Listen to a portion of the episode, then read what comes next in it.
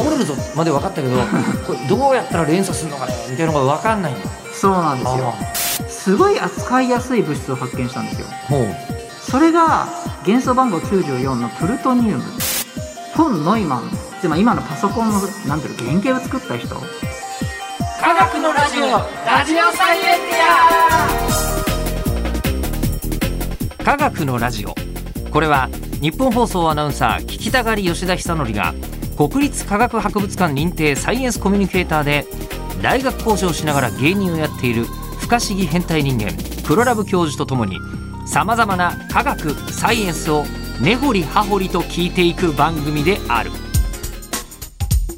科学のラジオラジオサイエンティア。間違った話はしないけど正確さにこだわると逆に分かんなくなるので興味を持ってもらえたらこの世界はめっちゃ細かく説明してくれる人がいるのでそちらを参考にしてください。で4月のテーマは全然分かってない原子力。うん。とりあえず中性子というものが1930年代に発見されて、はい、そこからこれをうまく使うとうん、あの爆弾できちゃうんじゃない？すごいやつが。っていうところまで科学者が思い始めたって話でしたね。そうですね、うん。で、えー今回はじゃあそこからあの原子爆弾というものがうん。できてしまうまで何があったのか。そうですね。そこまでいけたら いいですよね、ちなみに今回はじゃあどんなタイトルでしょう？広島と長崎に落ちた原爆は違う種類。初めて知ったそうなんですか？そうなんですよ。これ、ちょっと待って。で、まあ、まずまだできてないのに、うん。2種類できちゃったところも わかんないんですあけど。そうですね、でまずこのこの辺が分かるようになるにはその,、まあ、そのマンハッタン計画っていうのが大事大事になるので、はい。そのマンハッタン計画になる前までのことを今言ったんですね前回。前回ね。今ドイツでもう核のこと原爆作るかもしれないみたいな脅威になったっていうところですよね。うんうん。でそこで、えードイツがもう本当にその原子力系の研究がすごい強いのででしかも2,000人も集めたんですよドイツで。え原子力のそのそういう研科学者を。究者さんを。ほうほうほう。いやもうそれは周り怖いじゃないですか。うん。やばいやばいということで、えーと1939年かな。ドイツから亡命したそのユダヤ人の方で、うん。アメリカにいたんですかね、うん。レオ・シラードさんっていう、まあ、せんあの研究者さんです、うんうん。がこう原爆手に入れられたらまずいなと。うん。いうことで脅脅威なのでアメリカに開発してくださいみたいなうん。ことをえ言ったんですね。ただ、このレオ・シラードさんもあのすごくまあいろいろこう巧妙であのその当時ものすごく有名だったもうあのアインシュタインさん。はもうあ誰でも知っているような状況だったので、うんその人ににを説得してでもアインシュタインさん驚くことに実は原子爆弾のこと知らなかったんですよ。えこういうのがあるんだみたいな。アインシュタインに。あこれは怖い。ってうん言ってあの、うん。署名させて、うん。その手紙を、おその当時のルーズベルト大統領ですかね、はいはいはい。その、えー手紙を送ったんですよ。はい、でも、あのーその時に、ええー大統領は、まあ、普通は OK っていうふうによくニュースが流れるんですけど実際はそうじゃなくてうん。その物理学者のがやっぱ書いてあることがよくわからないわけですよね。まあなんじゃこれわかんないでしょう。ただアインシュタインがなんか名前書いたからちょっとこう気を引いたというか。本当にすごいことを言ってんだろうなこれはと。うん。うんうん。でその当時ルーズベルトさんの近くにいた、まあ、なんていうの科学顧問うん。とあの科学のドンみたいなアメリカにはいて、まあ、科学コミュニケーターみたいなもんですね。科学を分かりやすく伝える人。うん大統領にね。そうですそうです、そういう人がいてバニバー・ブッシュっていう方がいたんですよ。バニバー・ブッシュさん。バニバー・ブッシュさん、うん。もう科学顧問でその当時のアメリカのなんだろう科学の結構な権力者で、うん。もういろんなその兵器を開発してその、まあ、戦争を勝利に導いてた人だったんですね。でその人がまだその当時やっぱりさっきも言いましたが原子力原子爆弾本当に成功するかどうかなんてまあ本当10%程度本当にそんなレベルのものだったんですよね。でそこに研究資金を上げるかどうかっていうのは結構な判断じゃないですか。うんでそれを、まあ、えーバニファー・ブッシュさんが決断させさせたうんうん確かにこれがあるとあのもしかしたら勝利に導くな何千倍も大きくいろんな今までの爆発とは全然違う違う何千倍も爆発力が大きいものができるかもしれませんよと。うん。影響になる影響あるかもしれませんよと今う後、んうん。っていうのでじゃあそんな風に言うんだったらということで大統領が OK したんですよね。うん。っていうところなんですよね。開発が始まったのがうん。1939年うんぐあーうん、手紙が始まあ手紙が。1939年ですね。なのでじゃあもうちょい時間経ってからですかね。うんマンハッタン計画うんが1942年にね始まるっていう感じなんですよね。でもだからこれも科学コミュニケーターとは言ってないですけどこの人がいなかったら OK が出なかったわけですよね。うんちなみにドイツはですねあのあんまりだんだん資金がなくなってきてあの、まあ、1年以内にじ実現できるものならあの開発していいよみたいなことを言いだ言うらしいんですね。うんなのであんま今から思えば原子力うは理論上でそんなにじあの実現レベルに開発されてなかったらしいんですけどこれなんか1939年の9月にん。ドイツがポーランドに侵攻してる、あ、そうなんですけど、うんうんうんこの頃戦争してなかったら、うん。そんなに急務でん。原子力爆弾なんて必要としてなかった可能性はうんうんうん。あるよね。あとそのそうですね。ヒトラーさんがそのユダヤ人のそのそんなことしなければ、うん。あのその結構な研究者さんがユダヤ系の人だったので、その憎しみというか、うん。そういうのもあんまりねあったからこそこういう開発にこう向かわせたんでしょうから、うん。そういうのも変わるかもしれない。ではい。その1942年のうん、マンハッタン計画ってのはどういう計画だったんですか？あもう本当に核を核爆弾を作ろうみたいな。もただその本当に基礎レベルでまだ分かんないことだらけなので、いくらその理論はできたとしても、う、うん。その10%程度なのでそこにどうどうすればいいかってことでだったんですけどもその日本がその真珠湾攻撃をやってしまったのもあって結構その研究費が出たんですよ。当時でいうと3兆円のお3兆円金が出た。っうんていうのがマンハッタン計画ですかね、うん。1200人ぐらいの科学者を集めて、うん。そのノーベル賞級の人たちももう何十人もいた。うん。もうそのぐらいのとんでもない集団の計画ですかね。うん。でまだ全体の計画事業計画全く知らされてないで研究しろって言われてたのでもうなんか不満も多くて全然うまくいかなかったんですよ最初。うん。じゃあもうしょうがないから一箇所に集めてうん。ロスアラモスっていうところのうん。研究所を作ってうん。そこでこう研究させようとうん。いうふうにしたんですね。うん。でその中であのすごくこうじゃあ誰がトップにトップ科学習部門でトップなら誰がいいかということで、えーやったのがそのオッピーっていうオッピーさんロバート・オオッペンハイマーって言うんですけどもオッペンハイマーさんがあまあ指揮を取るんですね。あれオッペンハイマー近似とか言ってませんでしたっけ？そうですそうです。そのオッペンハイマーさんです。ほそのその研究者さんがすごくなんだろうな人との関係性がうまい人で。うそうなの？だからやっぱこの人がいない限とやっぱり性格あの計画が失敗したんじゃないかっていうぐらいやっぱりこの、うん、すごい人だなそういう人なんだ、うん。へえそのぐらいいろんな研究者さんでもバラバラにいろんなこと考えるので、うん。それを統一するのが本当に難しうんかったんですね。でそのあーオッペンハイマーをもとにどんどん研究を始めて平均年齢29歳。あそんな若かったんだ。そんぐらいで研究を始めたんですよね。で、うん。えーまあまああのーまあでもその目標目的が原子爆弾だったというのはうん、なんとかなんかこうもやっとするものがありますけどそもそも、うん、あのー原子爆弾ってはいはい。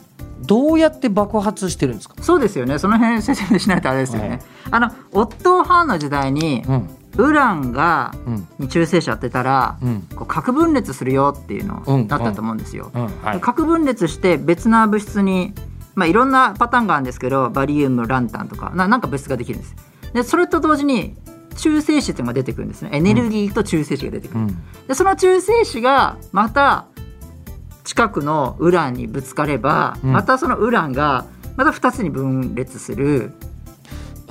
でまた。中性子が出る、で,、えーでそのしかも中性子が1個じゃなくて2個とか3個出るんですね。でそうするとその中性子それぞれがまたウランにぶつかるでそのウランがまた核分裂するあのまたウランがまた3つぐらい出る。でエネそのその時にエネルギーも出る。でそのエネルギーがとんでもないその光の E イコール MC 事情なのでとんでもないエネルギーをそれぞれ出す。あドミノだ。そうです一ドミノ個倒すとバーって倒れていくしで一個のやつがいっぺんに二つドミノ倒しちゃう時もあるからはい、あなるほど。今までの爆弾っていうのは火薬でやってるやつっていうのは、うん。あんまりドミノ爆弾みたいにはならない。全然ならない。ならないけど、爆発してある物質が分解して気体になる。うん、気体になって体積を膨らませて衝撃波を出す。っうん。ていうのが普通の爆弾なんですけどうん。核爆弾の仕組みは全然違くててウランっていうのに配置をうまくして次々にウランにドミノ倒しみたいにすればいいんじゃねってアイディアが核分裂ができ始めたのでじゃあこれを連鎖させればいいんですけどもうん。連鎖がなかなかその中性子が今簡単にさ3つ出てそれがぶつかるっていうのがなかなかなかなか高速な中性子だとあんまりぶつからなかったりすごい細かい内容なんですけあどのドミノの並べ方がまだ分かってないんですよ。分かってない。この段階じゃ。そうとりあえずなんですよ倒れるぞまで分かったけど これどうやったら連鎖するのかねみたいなのが分かんないんだそうなんですよ。だ高速じゃなくてゆっくりとした中性子が出るとぶつかりやすいってことも分かっていてう、ん。でもそう言われてもそしたら爆発に向かないじゃんとかうん。でそれでこう言われてたんですけどそウランをちょっと濃縮するんですね。えー普通ウランってウランの中にはその天然に存在するのが99.3%がウラン238っていう安定した物質なんですよ。99.8%? 99.3%ぐらいですね。3%だほとんどがその、まあ比較的安定している物質。安定、うん、で、えー、と0.7%がウラン235っていうちょっと中性子が少ないやつでうんそのウラン235が核分裂に適してるんですね。うんうん中性子与えるとウラン236になってそれがこう核分裂するんですけど、そういうのに向いてるのでウラン235が欲しいんですよ。うんでもうんさっき言った通り0.7%しか存在しないわけですよね。でそれを集めるのにどうすんねんって話でそこからもうなんだろうあー研究しなきゃいけないレベルだったんですね。うんうん、で、えー、とウラン235を集めるにはどうしたらいいかっていうことなんですけども1940年3月の時点でうん。1億分の1グラムしかできなかったんですよ。あの濃縮してそのウラン235を濃縮したのものだと。うん。だから1グラム作るのにこのままだと1000年かかる計算になっちゃってて。うんなかなか大変だったんですけどいろんな技術改良が始まあってうん。なんだかんだで1941年には17キロできたんですね。ずいぶん作りましたね。随分作った。うん。だからこれで結構そのせ生産でき始めたっていうのがようやくうん。なったんですよね。ああだからもともとドミノ倒しをやるために、うん。でもドミノ2つじゃそれはあんまりやっても意味ないだろうみたいなのが、うん。ドミノ何千個もなんとか用意できましたよっていうのはそう。でこれが、まあ、いあの日本とかでは全然手に入らなかったんですね。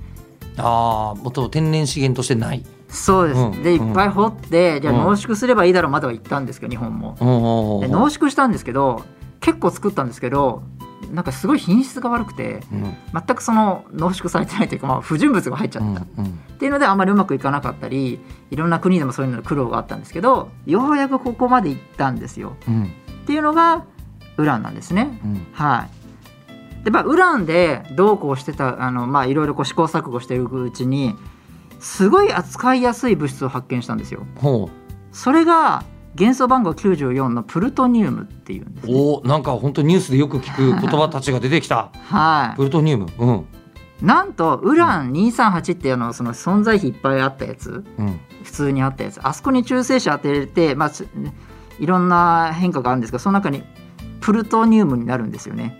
まあ、これもノーベル賞をいただいたぐらいの発見だったんですけども。プルトニウム239ができるのねはい。はい。でこのプルトニウムが核分裂にも適していることが分かったんですね。ほということでウランとプルトニウムができ始めたんですよね。ううんうんうん。ついに。その段階の研究で。うん、う。んで、うん。えー、とウランってその連鎖反応が起きるにはある一定以上の物質が集まっちゃったらできるんですね。自然に始まる。まあ、刺激与えなきゃいけないですけどもでもまあそうですね。ななっちゃう場合もあるので、うん。なので、まあ、それをガンバレル方式って言ってうん。爆弾の中でこう重なったら爆発するみたいなうん。感じの爆発方式だったんですよ。うん。でそれはまああのプルトニウムでやるとうまく全然いかないんですよ。その頑張れる型をプルトニウムではやってももダメなんだ。はい。ほうほうほう。あのよく長崎だとファットマンっていう原爆の名前なんですよ。爆発の名前。ここで広島長崎の話になるんですね。そうなんです。そこでようやくつながりました。広島と長崎はうん。落としている、種類が、えっと種類が違う。違う。えっと広島がウランです、ウラン型。ウラン型。頑張れる型？頑張れる型、あうん。頑張れるう方式でやる。うん。ウで、リトルボ235ーイリトルボーイっていう名前ですね。そういう意味なんだリトルボーイ。そうで長崎がファットマンって言って、うん。プルトニウムのうん。ものでできてるんですけども、うん。結果的には。うん。それがあの結構成功するかどうかは分からないかったんですね。長崎の方は？はい、うん。だ広島は別にもうテストもしてないんですよ。ああらかじめアメリカであまあできるもんでもない感じもしますけど、ね。あでもアメリカのすごい広大な土地だったら、うん。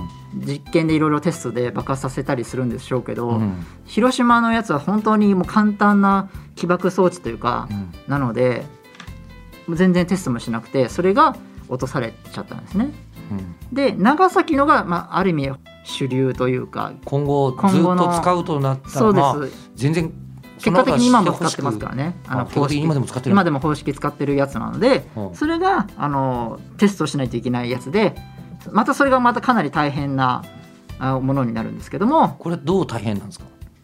これがそのその頑張れる方式だと全然ダメだって言ったじゃないですか。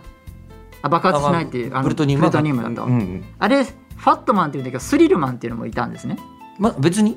使われてない、使われてない。その頑張れる方式のプルトニウムはい。爆弾ですかね、でそれはスリムな形で、うん。だったからスリルマンって言われて、えーだったんですけどそれとは全然起爆しないと。うん。でじゃあどうしたらいいんだって話になって、うん。違う方式でプルトニウムはえー爆発させなきゃいけないねってなったんですね。うん後から分かったんですけどプルトニウムうー240っていうのが邪魔をして239の中にまた別なプルトニウムが同じプルトニウムだけどちょっと中性子がちょっと違うやつがいてそいつがあの中性子を吸収しちゃうんですよ。うん。そうすると爆発しないうん。いいものになっちゃってうまくいかなかったので、そこをじゃあ爆発させるにはどうしたらいいんだって話でまたもうその研究所ですごい大変な思いをして考えてあのフォン・ノイマンつまり今のパソコンのなんていうの原型を作った人？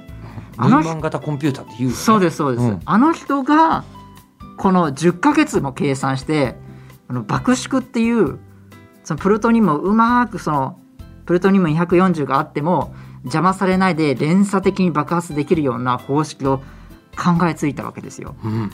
なんか均等に、まあ、簡単に言うと均等に圧力をかけて、うん。そうするとこううーなんだろうな、えー核分裂がスタートするみたいな感じのやつです。でそれがあの口で言うと簡単なんですけどそれがもう均等にその 0. 0.0何秒でもずれるとダメでうん爆発しなくなっちゃうのでそれがもう相当大変でうんこれは一応作ったけども実験しないといけないよねって話になってトリニティ実験って言ってうん1945年7月ですかねうん実験をしたので多分それ多分みんなテレビで見てるかもしれないですね。なんか爆発してあ初めて核爆弾っていうのが実証された。でこれでじゃあ爆発できたんだ。でも研究者さんは使うと思ってなかったんですよ。これをあの要はみんな周りにこう情報を知らせればもう怖いから撃ってこないだろうみたいな感じでいろいろその辺のいろんな当時のデータ科学者のデータがあってこんなの開発したらやばいじゃないかとかいやでも安全のために逆にもう攻めてこないにしようとこれ僕たちこんなの持ってんだから。みたいな感じで、えー開発しようよとかそういうふうにいろいろいろいろあったんですけどね。で、えーやあのまあ、開発したんですけどももう政治家の手に渡っちゃっているので一気に使っちゃったのがもう長崎ですかね。っていうような状況になって科学者もびっくりした人もいるっていう感じですかね。研究者のね佐賀としてうんこういう物事の原理を突き詰めて何かに作ろうとはするでしょうけど、うんそれを本当に実行に移すかどうかはもう政治の領域ですよね。そうですねだからオッペンハイマーもととあのだんだん最初最後のこう余生では後悔してたとかあとはもうずっともうそれ以降の戦争反対とかいろいろ言い始めたんですけどもいろんなその研究者のあれがあったという感じですかね。まあ、思うところは？思うところあり。だから長崎だと広島の1.5倍の威力があった原子力発爆弾だったんですね。あそうなんだ。うん。うんそうそういういろんなねちょっとその撃たれた方はたまったもんじゃないですけどね。あのだから今の、うん。そのなんですか時代にうん。残っている核兵器、うん、この世にある核兵器というのは、うん。長崎型のそうですそうです。その基本的には全部それです。プルトニウム型のはい。核兵器に今はもう全部なってしまう。そうです。はい。っていうやつなんですね。うーん。そう。まあ、なかな歴史とかしてはとても重い話ではそうだから伝えたい伝えたいというかなんかなんだろうなすんごい苦労して作っているんですよね。もういろんな天才たちが本当に集まって偶然偶然にもなってこういうのができてしまったっていう感じですかね。なんか考えさせられますよね。なんかちょっとこう。うんそもそもがその何ですかこれ知らなかったですもん。